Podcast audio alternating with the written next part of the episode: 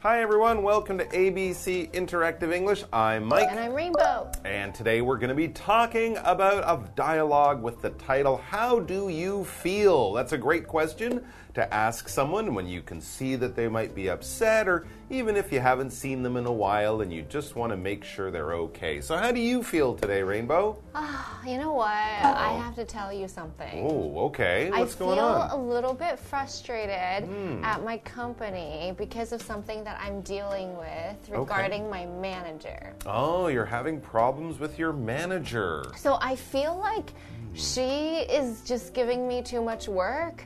Okay. And she's giving me other people's work too. Wow. And I just feel like because she's above me, I don't want to tell her, but I just feel a lot of pressure and I can't express it at work and I'm mad at her. Interesting. Are there other people at work, coworkers you can maybe talk to about the problem? Maybe they can help you find a solution.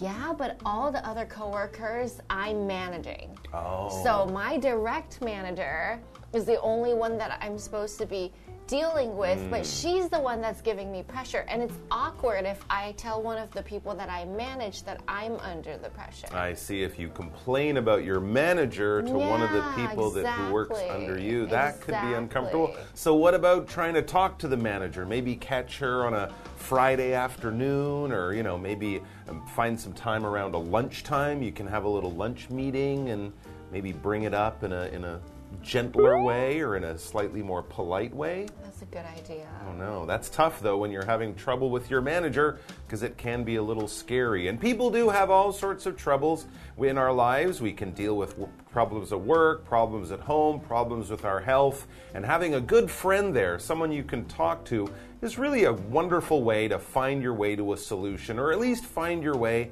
to not being so upset and worried about some of these problems that life does bring us once in a while. So let's check out the first of our three dialogues we'll be looking at this month. And as I mentioned, this one is about how do you feel?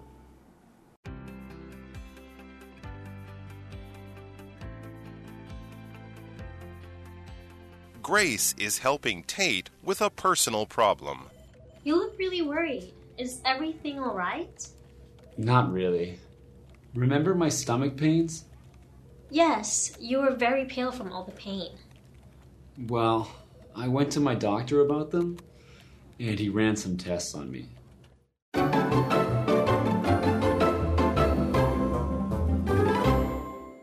All right, so yes, how do you feel is the title of our dialogue. And before we get into it, we can see it says, Grace is helping Tate with a personal problem. So these are our two characters, and Tate is the person, is the guy who's got a personal problem. So we're going to find out about that as we go through the dialogue. But let's talk about this word personal. Ooh, so personal sounds kind of like the word person, right? A person is me and you. So if something is personal, it means it relates to me or it relates to Mike himself. So we're not talking about a problem that's about the world. We're not talking about a problem that's about someone else.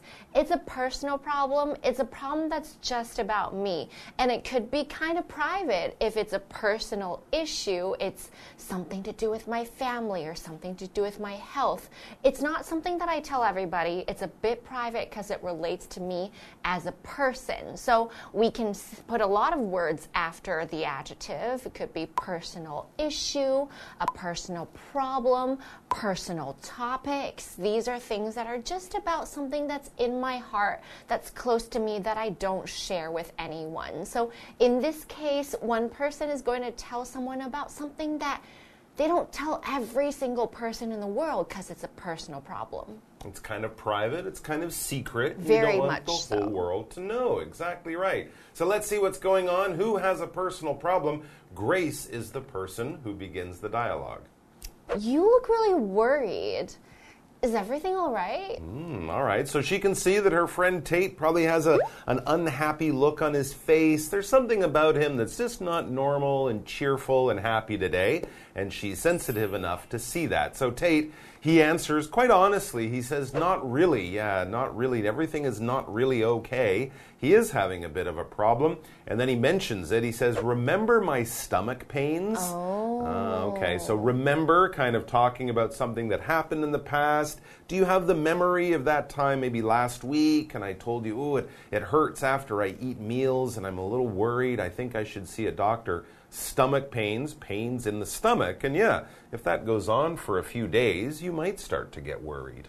Yes, you were very pale from all the pain. So, we're talking about somebody who's getting quite sick because they're very, very pale, and that's not a good sign. Mm, yeah, when you lose that sort of pink, that pink healthy look from your face, it can definitely be a sign that something's wrong, maybe with your stomach or something else. Your stomach, this is a big organ in your body. It's basically that bag where the food goes after you chew it up in your mouth, swallow it down your throat it goes into your stomach and then it eventually goes into the toilet. But the stomach is where our food goes after we eat and it digests and it turns all the food into healthy vitamins that give our bodies energy. So your stomach could have pain. We can also, of course, say a stomach ache. S T O M A C H a C H E, one word that is pain in your stomach or a stomach ache. So he's had stomach pain or a stomach ache for a few days. And not only does he have stomach ache, it's aching so much that he turned very pale. Mm. So, as Mike mentioned before,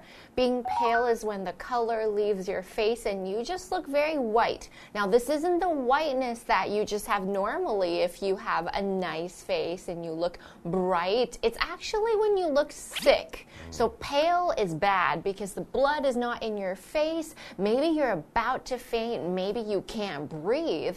A person who is very pale is going to probably need a hospital or some help very soon. All right, so it's definitely not a healthy looking person. Not a good sign. All right, let's get back to Tate. He says, Well, I went to my doctor about them and he ran some tests on me. So he had these pains this hurt feeling, this uncomfortable feeling in his stomach, a stomach ache. Um, and so he went to the doctor to ask about him, and the doctor did the right thing and decided to learn more about his problem. And often in a hospital, if you have a problem, they need to find out what it is by running some tests. He could say he did some tests or he tested me in some way, but to run some tests probably means they took some blood or they used a special camera to look inside his body, that kind of thing, just to check to make sure that everything is going on okay. And if there is a problem, hopefully these tests will show them what the problem is. All right, well, we have a small problem here. We have to take a break. So we'll do that, and then we'll be right back. I'm pleased you did that. When do you get the results back? Today. I'm a little scared and nervous to hear them. What if my problem is really serious? Don't think like that. You probably just had a bad case of gas or something. I hope that's all it was.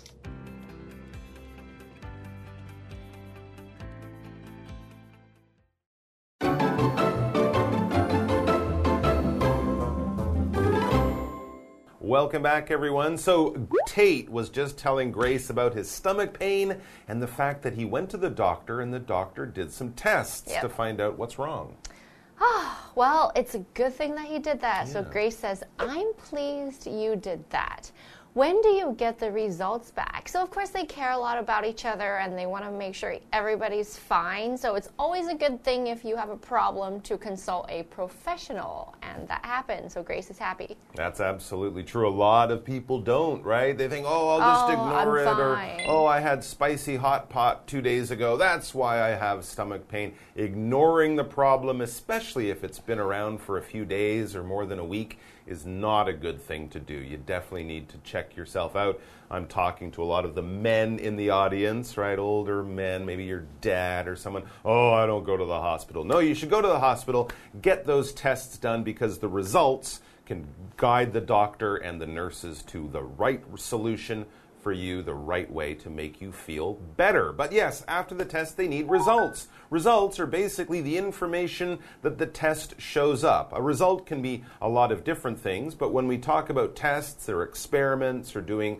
scientific research, the results is the information that you get after you do the test, right? You'll take the blood and put it in a computer or whatever they use, the special machines to measure everything, and then the data or information they get out at the end, those are the results. And with that information, as I said, doctors and nurses can have a good idea of what's wrong with you and how to make you better. So hopefully, he'll get good results that show he's not very seriously sick and not bad results, which could mean more trips to the hospital. Anyway, so when does he get these results back? Tate goes on to say today. Oh, so maybe this Oh, afternoon or something. He'll be going back to the doctor to talk to the doctor and look at those results. And understandably, he's a little bit nervous. He says, I'm a little scared and nervous to hear them. Yeah, people don't really want to get bad news, they want to get good news, but before you hear the results, you will worry. He says, What if my problem is really serious? A lot of people, maybe they look on the internet and they find out, oh, a stomach ache Stomach cancer. could be cancer. It could be something that will kill me. I mean, usually, of course, it's not. Don't look on the internet for uh, the reason you're, you're, you're feeling sick. That's right. You'll just scare yourself. It's probably not something too serious. Okay, and if something is very serious, that means it needs to be taken care of now. It's a big deal. So a serious problem isn't just, oh, you know, I'm just gonna go take a nap or I'm gonna just take some medicine. You probably have to go to the doctor and get a lot of tests. Or it could hurt so much that you could be bleeding from the inside, or maybe you could be losing your life very soon, so you need help immediately. That is something very serious. So we can use the adjective serious to describe serious problems, serious issue. If I say we have a serious issue to discuss, that means that if we don't deal with this right now, there might be bigger problems, and it's not just something very small. So, something very serious is something that's very heavy, it has a lot of weight, it needs to be dealt with immediately. So, that is what Tate is hoping is not going to happen. And Grace continues to respond Don't think like that. Like, don't worry and don't make that problem bigger than it might be. You probably just had a bad case of gas or something. So that's just, you know, eating too quickly or not digesting properly. You have this air in your stomach and you're very uncomfortable. And that could happen if you eat very quickly or if you're under a lot of stress. That's true. Spicy food, Oh, yeah. Certain kinds of food and drink, just not being uh, very healthy can give you all sorts of unusual problems. And once your body sort of gets back to normal, you'll feel normal again. And that, of course, would be a good result for Tate, a good answer or a good explanation for his pain. He says, I hope that's all it was. I, I hope, hope it's so." just a bad case of gas or a little bit too much spicy hot pot or something like that. Hopefully, his case isn't too serious. And when we talk about a case here, we're kind of talking about a situation, something that happens to you, especially when it relates to doctors or possibly also to lawyers. One job, one situation, one problem is often referred to as a case. You'll see it in a police show or a police movie. We have a very serious case. There's a murderer in the city. Or you could have a legal case, or you could have a, a minor case, a small situation. But basically, if we're talking about one job, one problem, one situation that doctors or lawyers are referring to, that could be a case. So hopefully, his case isn't too serious and he feels better very, very soon. All right, guys, thanks for joining us. All the best health and happiness to you all. We'll see you back here tomorrow for another very interesting dialogue featuring some of our favorite friends.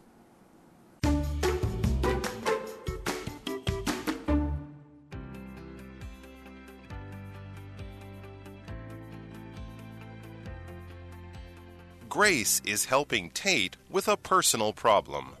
You look really worried. Is everything alright? Not really. Remember my stomach pains? Yes, you were very pale from all the pain. Well, I went to my doctor about them, and he ran some tests on me. I'm pleased you did that. When do you get the results back? Today, I'm a little scared and nervous to hear them What if my problem is really serious? Don't think like that. You probably just had a bad case of gas or something. I hope that's all it was.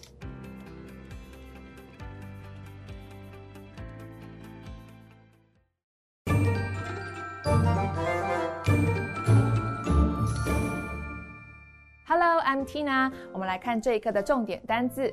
第一个，stomach，stomach，名词，胃、腹部。 He kicked Joe in the stomach。他踢了 Joe 的腹部。下一个单字，pale，pale，形容词，苍白的。You're looking pale. Are you okay? 你看起来脸色苍白，你还好吗？下一个单字，result，result，名词，结果。I won't know the results of the test until May。我的检测结果要到五月才会知道。最后一个单字 ，serious，serious，形容词，严重的。The mistake you made is very serious。你犯的错误很严重。接着我们来看重点文法。第一个，go to one's doctor 指的是看医生，也可以说 see a doctor。我们来看看这个例句：Mary is not feeling well. She needs to see a doctor. Mary 不太舒服，她需要去看医生。下一个文法 ，what if 加主词加动词，要是发生什么事情怎么办呢？What if 表示要是如果用来假设某个情况会发生。我们来看看这个对话：What if it rains tomorrow？要是明天下雨怎么办呢？Then we have to cancel the trip。那我们就必须取消旅行了。最后一个文法：A case of something，某症状的案例。